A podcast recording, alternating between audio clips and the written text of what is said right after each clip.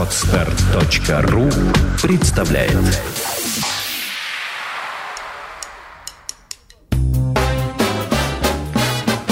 Слушать здесь.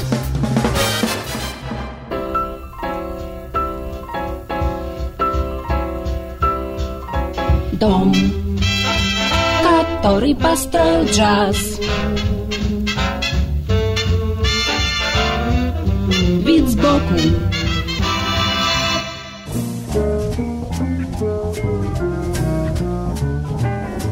Всем привет! У микрофона Андрей Соловьев.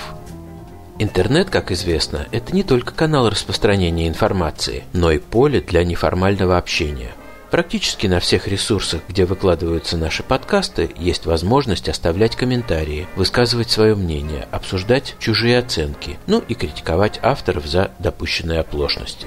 За шесть лет существования проекта я убедился, что серьезным поводом для диалога в джазовой среде является обнаруженная там или здесь ошибка. Чаще всего это неправильная или неточно произнесенная фамилия какого-нибудь музыкального деятеля.